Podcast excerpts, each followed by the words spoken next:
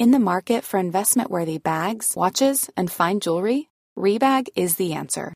Rebag is a luxury resale platform where each piece is carefully inspected by experts to ensure quality and authenticity. Use Rebag to buy and sell finds from the world's top brands, including Louis Vuitton, Chanel, and Cartier. Head to Rebag.com and get up to 15% off your first purchase as a member with code REBAGNEW. Shop today at Rebag.com. That's R E B A G.com. And use promo code REBAGNEW for up to 15% off your first purchase as a member. Everyone knows therapy is great for solving problems, but getting therapy has its own problems too, like finding the right therapist, fitting into their schedule, and of course, the cost. Well, BetterHelp can solve those problems. It's totally online and built around your schedule. It's surprisingly affordable too. Connect with a credentialed therapist by phone, video, or online chat, all from the comfort of your home. Visit betterhelp.com to learn more and save 10% on your first month. That's BetterHelp, H E L P. Burrow is a furniture company known for timeless design and thoughtful construction and free shipping, and that extends to their outdoor collection. Their outdoor furniture is built to withstand the elements, featuring rust-proof stainless steel hardware, weather-ready teak, and quick-dry foam cushions. For Memorial Day, get 15% off your Burrow purchase at burrow.com slash ACAST and up to 25% off outdoor. That's up to 25% off outdoor furniture at burrow.com slash ACAST. Buenas noches, bienvenidos al Criminalista Nocturno.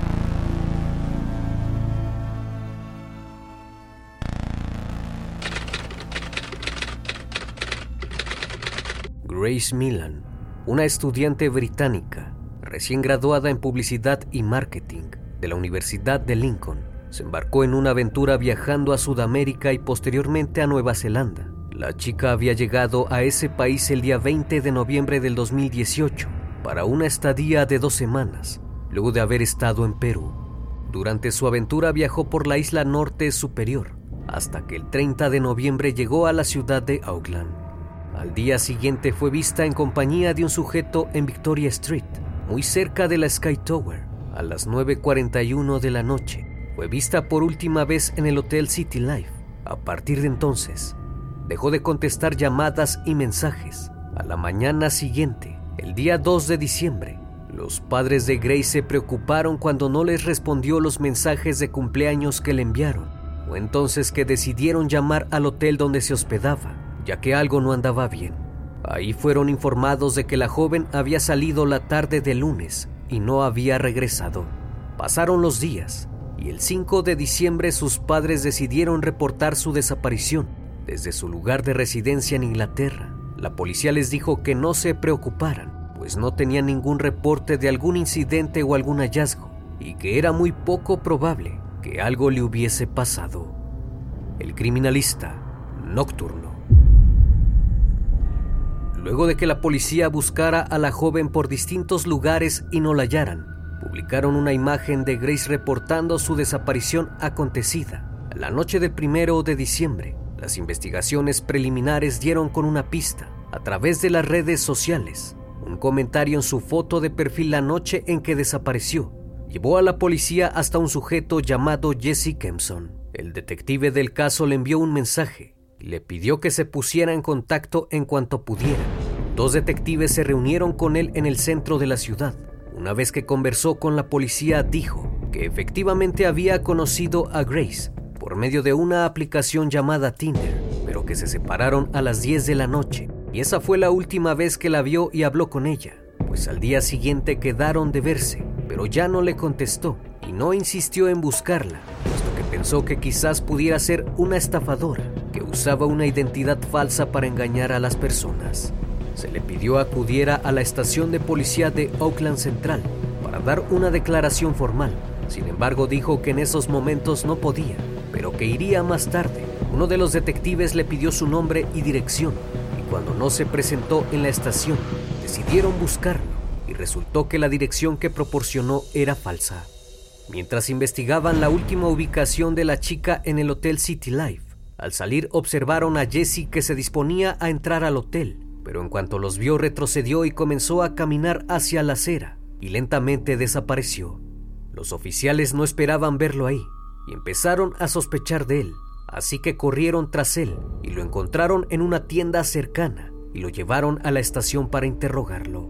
En su declaración formal, Dijo que había paseado con ella por Sky City y que habían ido a comer unas hamburguesas e ido a un bar, pero que Grace no le dio confianza del todo. Así que al dar la noche se separaron y quedaron de verse después. Todo iba muy bien hasta que inesperadamente el oficial que lo estaba interrogando le mostró una imagen obtenida de las cámaras de seguridad del Hotel City Life, en donde se les ve a ambos entrar a dicho inmueble. El sujeto no pudo explicar la contradicción de su declaración, Así que debido a la sospecha de la policía, decidieron investigarlo más a fondo. A Jesse se le permitió irse, pero sabía muy bien que era considerado sospechoso de la desaparición de la chica, ya que fue la última persona con la que tuvo contacto. En cuanto a la dirección que proporcionó, aseguró que no había entendido bien la pregunta del oficial, por eso le había proporcionado su dirección anterior, pero que todo probablemente fue una confusión. El equipo de detectives que investigaba la desaparición de Grace revisó cientos de horas de imágenes de cámaras de seguridad para rastrear sus últimos movimientos, desde que salió del lugar donde se hospedaba hasta donde fue vista por última vez. Gracias a todas estas grabaciones, pudieron encontrar la verdad histórica de los hechos. La última vez que se vio a Grace con vida fue junto a Jesse Kempson entrando al City Life. Por esa razón solicitaron una orden para poder revisar la habitación y el sospechoso fue alojado en un albergue temporal, mientras los detectives buscaban algunas pistas. La primera grabación revisada comenzó con las imágenes de una cámara de Sky City y fue capturada a las 5.45 de la tarde del primero de diciembre, en donde muestra el momento en que la pareja se conoció. Grace llevaba un vestido negro y zapatillas blancas, junto con una pequeña bolsa bajo el brazo, por su parte, Jesse vestía con jeans azules, zapatos de vestir, playera negra y una camisa con cuello desabrochada. En el video se observa la explanada llena de adornos navideños y la chica recibida por el sujeto con los brazos abiertos. Posteriormente se les ve entrando a un bar y viendo el menú. Aproximadamente una hora y media después, las cámaras los captan caminando hacia un café mexicano, donde llegaron a las 7 con 16 minutos. Ahí la pareja bebió algunos cócteles y luego de algunos minutos se les ve en recepción muy contentos y pagando la cuenta. A las 8.30 de la noche, las imágenes de las cámaras los muestran en la habitación Blue Stone, donde ambos bebieron un poco. La pareja se encuentra sentada en una mesa circular cerca de la puerta principal. Grace estaba de espaldas a la cámara, mientras el sujeto estaba de frente. En un momento en las imágenes se observa que la chica deja la mesa y en ese momento el hombre aprovechó para hurgar en el bolso de la mujer. En algún momento el sujeto se aleja y va al inodoro. Ella aprovechó la oportunidad para enviarle un mensaje a su amiga del Reino Unido, en donde le decía que estaba en una cita con el gerente de una compañía petrolera y que la estaba pasando bien. Además le dijo que iría a Londres el próximo año y la visitaría en su país. Finalizó diciendo que se relacionó muy bien con él, que le informaría lo que sucedería mañana Tiempo después ambos se ven muy cómodos e intercambiaron besos. Estuvieron coqueteando durante un momento hasta que salieron del lugar. A las 9.40, otra cámara logra captarlos mientras caminaban por la acera camino al departamento del hombre en City Life, en donde se les ve entrar muy felices tomados de las manos. La pareja se dirigió directamente a los ascensores y el viaje hasta el piso 3 tomó solo unos segundos. Cuando las puertas del ascensor se abrieron, él fue el primero en salir y Grace iba detrás de él. Esta es la última vez que se vio a la chica en las grabaciones.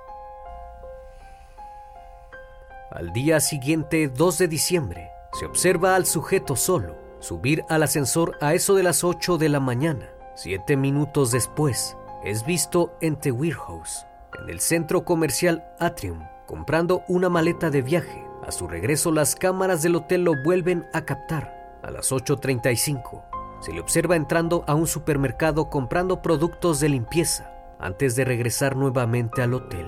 A las 10.32, una cámara de un taxi lo capta a bordo de la unidad. Iba camino a recoger un auto rentado Toyota en color rojo al establecimiento Apex Car. Ya por la tarde, se le vio entrar y salir del hotel y a eso de las 3.57 acudió al restaurante Bar Rivery, en donde minutos después se le vio en compañía de otra chica, la cual posteriormente se supo que era una ex periodista que conoció a través de Tinder Después de su cita fallida a las 8 con 11 minutos, se encuentra en un supermercado alquilando una máquina limpiadora de alfombras. Entra al hotel y solo minutos después sale nuevamente con la máquina. Todos los movimientos de este sujeto parecían muy extraños. Al parecer estaba tratando de limpiar algo y los investigadores estaban próximos a descubrirlo. Cuando el reloj marcó las 9.30 de la noche, nuevamente se ve al hombre en el ascensor, pero esta vez Trae consigo un carrito de equipaje con dos grandes maletas en color negro, las cuales se puede apreciar tienen un peso considerable, pues se nota el esfuerzo del sujeto al manipularlas. Al salir la sube al auto alquilado, entrega el carrito de equipaje y se marcha. Conduce hasta un aparcamiento público y deja el vehículo ahí toda la noche. A la mañana siguiente, poco después de las 6 de la mañana, salió a la ciudad hacia West Auckland y se detuvo en el establecimiento ITM para comprar una pala. A las 9.30 de la mañana se le vio regresando nuevamente al hotel, pero cuando descendió del vehículo, algo llamó inmediatamente la atención, pues en las imágenes se logra ver que extrañamente está descalzo y va caminando hacia su habitación. 22 minutos después, sale del hotel con una vestimenta diferente, esta vez con una bolsa de mano y otra bolsa de plástico negra la cual tira en un cubo de basura antes de llegar al establecimiento. Aquella bolsa nunca fue encontrada y en cuanto a la otra bolsa, se confirmó en la grabación posterior que era ropa que había llevado a la lavandería. Seguido de eso, acudió a una estación de servicio de lavado de vehículos, en donde limpió perfectamente el auto que alquiló, por dentro y por fuera, y ahí aprovechó para arrojar la pala que había comprado anteriormente dentro de un contenedor. Los movimientos del sospechoso fueron seguidos por la policía, entrando y saliendo del lugar en múltiples ocasiones. El 5 de diciembre a las 3.31 de la tarde, lo observan saliendo del hotel con una bolsa deportiva al hombro y dirigirse hasta Albert Park, en donde arrojó algunas cosas en un contenedor de basura y regresó al hotel. Ese mismo día por la tarde, la policía lo encontró por casualidad mientras investigaban la desaparición de Grace Milan es en este momento que fue llevado a la comisaría, en donde dio su primera declaración.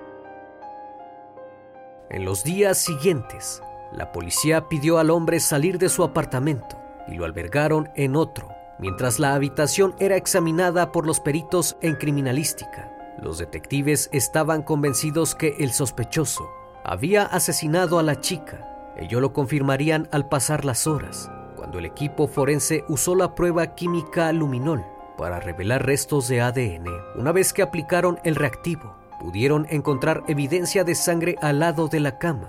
Había demasiadas huellas de pisadas y un gran charco hemático sobre la alfombra.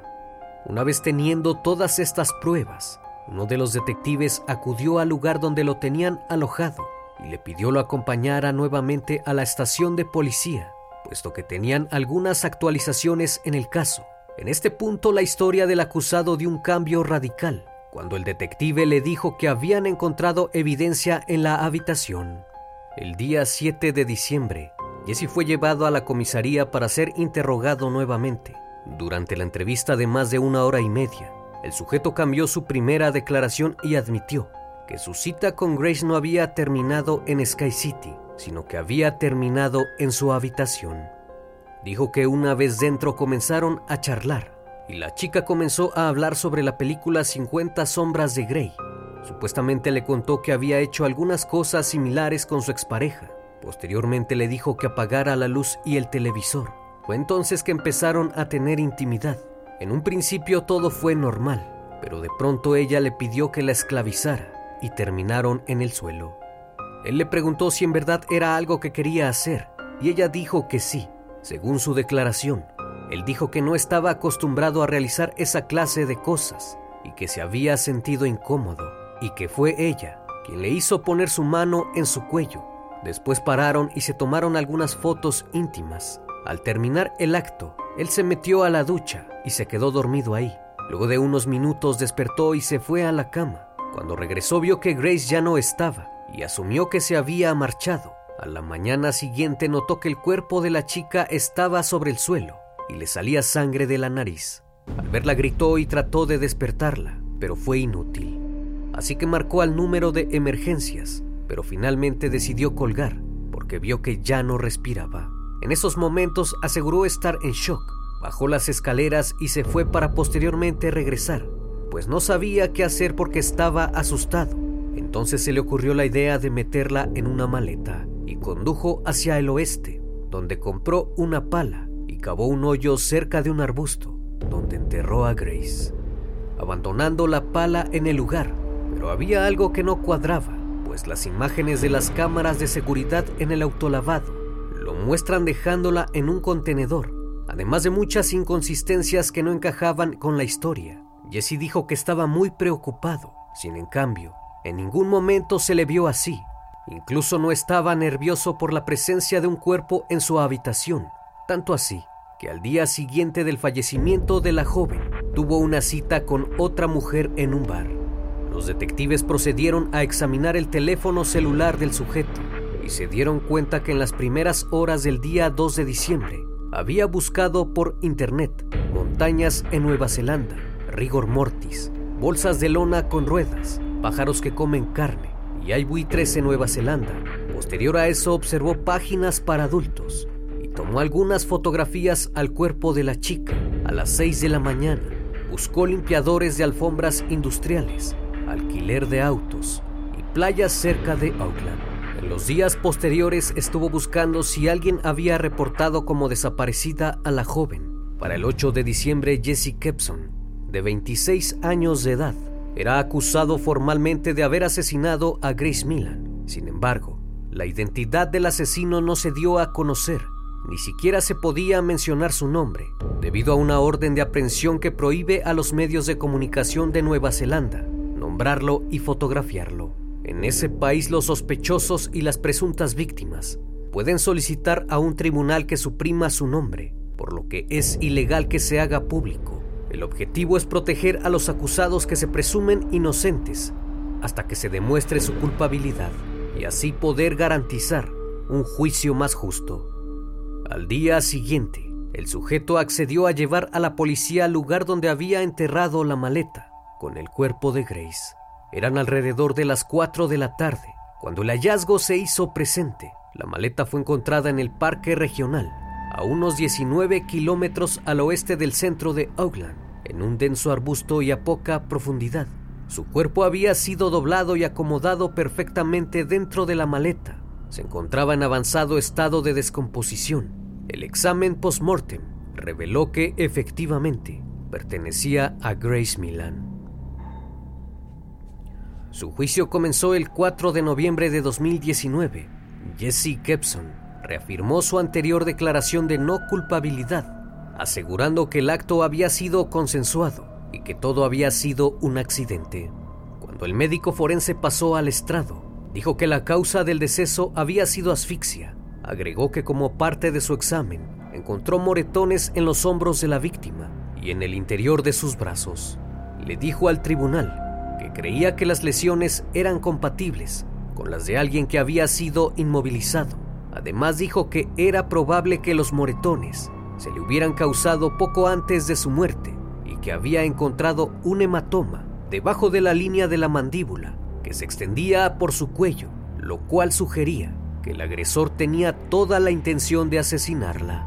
El abogado de Jesse le preguntó si la herida en su cuello podría haber sido causada durante las relaciones consensuales, pero el experto dijo que no tenía conocimiento de un caso en Nueva Zelanda donde eso hubiera ocurrido, ya que era increíblemente raro, no solo en Auckland, sino en otras partes del país. Señaló que mientras trabajó en Polonia, encontró siete casos de fallecimiento por asfixia en la intimidad. Durante los nueve años que estuvo ahí, en ninguno de ellos encontró agresiones tan violentas como en el cuerpo de Grace. El equipo de la defensa llamó a su propio experto en patología y dio testimonio por enlace audiovisual. El doctor estuvo de acuerdo con los hallazgos presentados. Sin embargo, dijo que la lesión era consistente con un acto íntimo consensuado, porque no había heridas defensivas clásicas en su cuerpo, como abrasiones u arañazos. Mientras luchaba por quitar la mano de su asesino, calculó que se habría aplicado presión en el cuello de Grace entre 5 y 10 minutos antes de perder la vida. Agregó a su testimonio que el alcohol probablemente fue un factor contribuyente que habría afectado su respiración, pues gracias a los recibos recogidos por los detectives de los tres bares que visitaron esa noche, sugirieron que Grace compartió varios tragos de alcohol la noche en que falleció. También argumentó que los moretones en los brazos y hombros de Grace no eran necesariamente compatibles con las lesiones por inmovilización, sino que más bien podrían ser mordidas de amor, como parte del juego íntimo de la pareja. Todo parecía marchar muy bien, y Jesse se encontraba tranquilo, pues sus abogados tenían argumentos bastante sólidos. Sin embargo, todo se vino abajo cuando algunas mujeres, con las que Jesse había tenido alguna cita o relación, testificaron en su contra. El hombre fue acusado como un desviado en la intimidad, que usó la aplicación de citas para perseguir mujeres jóvenes con las que después tendría relaciones. El tribunal escuchó a tres mujeres que lo conocieron en Tinder. La primera en ser llamada para declarar fue una camarera que conoció al sujeto en su apartamento del Hotel City Life, en su primera y única cita en noviembre de 2018, dos semanas antes de que Grace fuera asesinada. Ella le dijo a la corte que tuvieron relaciones, en donde incluyeron la asfixia, pero que nunca pasó a mayores. Aún así dejó muy en claro que era un sujeto agresivo. Otra joven también testificó. Ella dijo que había intercambiado fotos íntimas con el hombre, a través de mensajes de texto e incluso habían hablado por teléfono. Y todas sus conversaciones eran referente a la intimidad. Dijo que a Jesse le gustaban los pies, la dominación y el estrangulamiento. Ellos nunca se conocieron, pero aseguró que el sujeto continuó enviándole mensajes hasta el día 4 de diciembre para pedirle una cita, es decir, tres días después del hecho. Otra mujer que conoció por Tinder dio su testimonio. Ella mencionó que accedió a reunirse con él a principios de noviembre de ese año. El plan inicialmente había sido tomar unas copas en un bar, su lugar se dirigieron a una tienda de botellas y se llevaron las bebidas a su apartamento. El hombre le dijo que era perseguido por pandilleros y que conocía a un miembro del equipo de fútbol de la selección de Nueva Zelanda. Después su conversación cambió y se tornó amorosa. Le dijo que la amaba y que quería estar con ella. La tomó del brazo y la llevó a la cama. Ella trató de zafarse, pero él la sometió y le sujetó los brazos. Después la privó de la respiración. La chica empezó a patalear al quedarse sin oxígeno. El incidente duró 30 segundos, antes de que ella lograra girar la cabeza ligeramente y tomar aire. La joven fingió estar inconsciente, con la esperanza de que el hombre la soltara, pero incluso entonces tomó un tiempo antes de que él se moviera. Ante el suceso quedó aterrada, pues pensó que perdería la vida. Posteriormente el hombre le dijo que no había sido a propósito. Se tocó el estómago y le dijo que le dolía, porque tenía cáncer. Desde ese momento tuvo mucho miedo por su vida y a causa de ello no dejaba de contestar a los mensajes que le enviaba. Su defensa mencionó que tal vez su cliente transgiversó mucha información ante Grace y otras mujeres, al intentar parecer más rico e interesante, con la esperanza de que ellas aceptaran reunirse con él en Tinder, pero aseguró que lamentablemente es un reflejo de las redes sociales, donde todos intentan presentarse de manera favorable para poder ser aceptados por otros. Luego la defensa procedió a llamar a testigos que conocían a Grace, algunos amigos y otros que la conocían más íntimamente. una expareja declaró al jurado que ambos habían hablado sobre la experimentación mutua de la asfixia y la esclavitud. Llegaron a practicarla, pero de manera muy vaga. Una amiga cercana dijo que ella y Grace conversaban a menudo y que en una ocasión le comentó que disfrutaba que su pareja le pusiera las manos alrededor del cuello. También se presentaron pruebas a través de un documento de hechos consensuado, en el cual se mostró que había 400 mensajes en la computadora portátil de Grace relacionados con esos temas, pues en lo oculto la chica se sentía atraída por esas prácticas. La evidencia estaba relacionada con los mensajes que Grace intercambió con dos hombres desconocidos, donde se podía ver que ella tenía ese gusto en la intimidad. No obstante, las evidencias y la ocultación del asesinato por medio de las acciones del sujeto llevaron a los jueces a dictar el veredicto. El jurado declaró culpable a Jesse Kepson después de un juicio de tres semanas y fue sentenciado a cadena perpetua con un periodo mínimo sin libertad condicional de 17 años. Tras su sentencia se mostró molesto y siguió apelando por su inocencia. Lo que en realidad pasó aquella noche en la habitación del hotel en Oakland solo era conocido por Grace y Jesse. Lamentablemente, nunca se sabrá qué pasó con exactitud. Grace Milan, de 22 años, hija de un millonario empresario, era considerada una joven extrovertida que amaba la música y era una talentosa jugadora de hockey. Obtuvo un título en publicidad y marketing. Dejó su casa en Wickford, Exis, en octubre de 2018 y voló a Sudamérica para después aterrizar en Nueva Zelanda, en la que pensó sería una de sus mejores experiencias. Lo que jamás imaginó es que sus sueños serían truncados luego de haber utilizado una aplicación de citas para conocer personas. Una vez más, mi querido público, es un placer haber estado con ustedes esta noche. Agradezco infinitamente su compañía y el espacio que me brindan. Les recuerdo que pueden seguirme a través de las redes sociales. Y si aún no estás suscrito, te invito a que lo hagas y seas parte de esta gran comunidad. Esto es El Criminalista Nocturno. Hasta la próxima emisión. Buenas noches.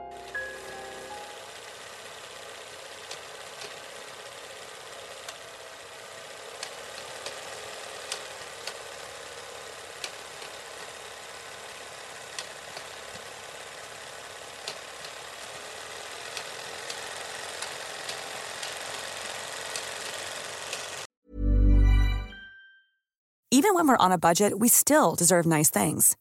Quince is a place to scoop up stunning high-end goods for 50 to 80% less than similar brands. They have buttery soft cashmere sweaters starting at $50, luxurious Italian leather bags, and so much more. Plus, Quince only works with factories that use safe, ethical, and responsible manufacturing. Get the high-end goods you'll love without the high price tag with Quince. Go to quince.com/style for free shipping and 365-day returns.